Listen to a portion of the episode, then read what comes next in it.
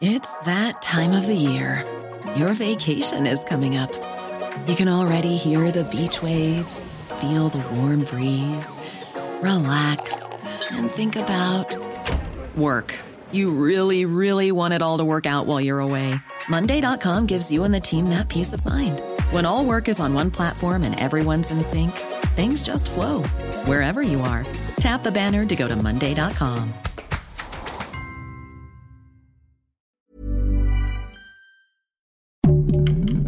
Heraldo Podcast, un lugar para tus oídos. Ya hay nuevas palabras que la Real Academia de la Lengua agregó a su diccionario. ¿Cuántas de ellas utilizas al día?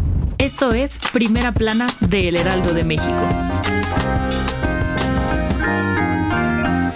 No lo digo yo, lo dice la RAE. Nuestro lenguaje sigue creciendo y por eso la Real Academia de la Lengua Española dio a conocer las palabras que oficialmente fueron agregadas a su diccionario. En su última actualización, sumó más de 3.000 nuevos términos utilizados en gastronomía, ocio, sexualidad, género, ciencia, tecnología, medicina, física, química, economía, deportes y la sociología.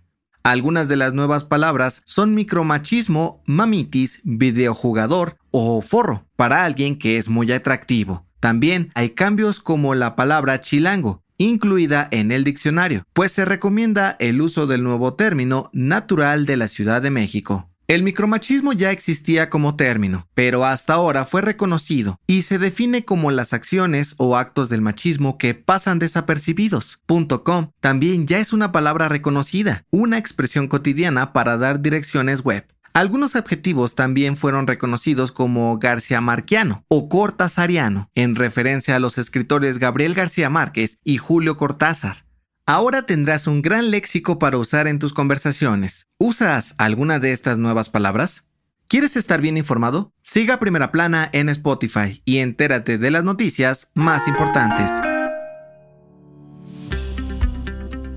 Otro golpe al crimen organizado. Este martes, las autoridades federales detuvieron a Antonio Oseguera Cervantes, hermano de El Mencho, líder del cártel Jalisco Nueva Generación, en el municipio de Tlajumulco de Zúñiga, en Jalisco.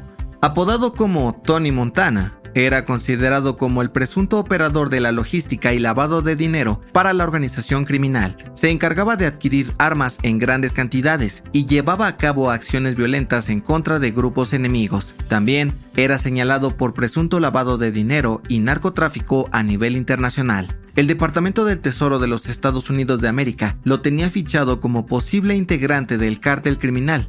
Antonio Ceguera estaba escondido en un inmueble del municipio de Tlajomulco, Jalisco, que funcionaba como su centro de operaciones.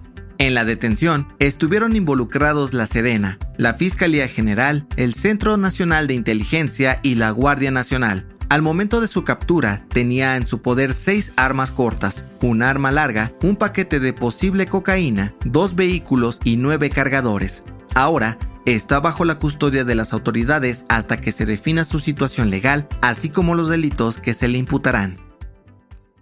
En otras noticias, luego de las primeras investigaciones de las autoridades, se dio a conocer que el posible móvil del triple homicidio de los hermanos Jorge y Andrés Tirado, junto a su tío en la colonia Roma, fue por la disputa de un inmueble. Una de las presuntas implicadas sería una enfermera que estaba al cuidado del propietario, quien ya falleció. En noticias internacionales, tras la crisis política en Perú, el embajador mexicano Pablo Monroy es considerado persona non grata y le dieron 72 horas para abandonar el país. Esto después de que el gobierno peruano señaló las expresiones de las autoridades mexicanas sobre el asunto, pues aseguran que viola el principio de no intervención.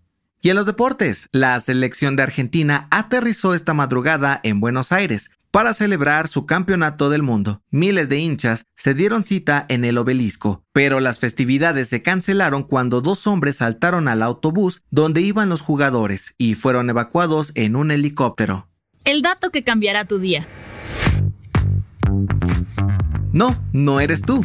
Es el solsticio de invierno 2022 y puede que este miércoles 21 de diciembre sientas que el día es demasiado corto y la noche más larga de lo normal. De acuerdo con National Geographic, este fenómeno es provocado porque el hemisferio norte, donde se encuentra México, está más alejado del Sol y recibe pocos rayos de luz durante el día, debido a su posición en esta época del año. Además, comenzará la época más helada para el país, por lo que debes preparar tu mejor abrigo durante la llegada del invierno. Yo soy José Mata y nos escuchamos en la próxima.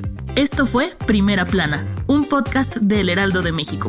Encuentra nuestra Primera Plana en el periódico impreso, página web y ahora en podcast. Síguenos en Instagram y TikTok como El Heraldo Podcast y en Facebook, Twitter y YouTube como El Heraldo de México. Hasta mañana.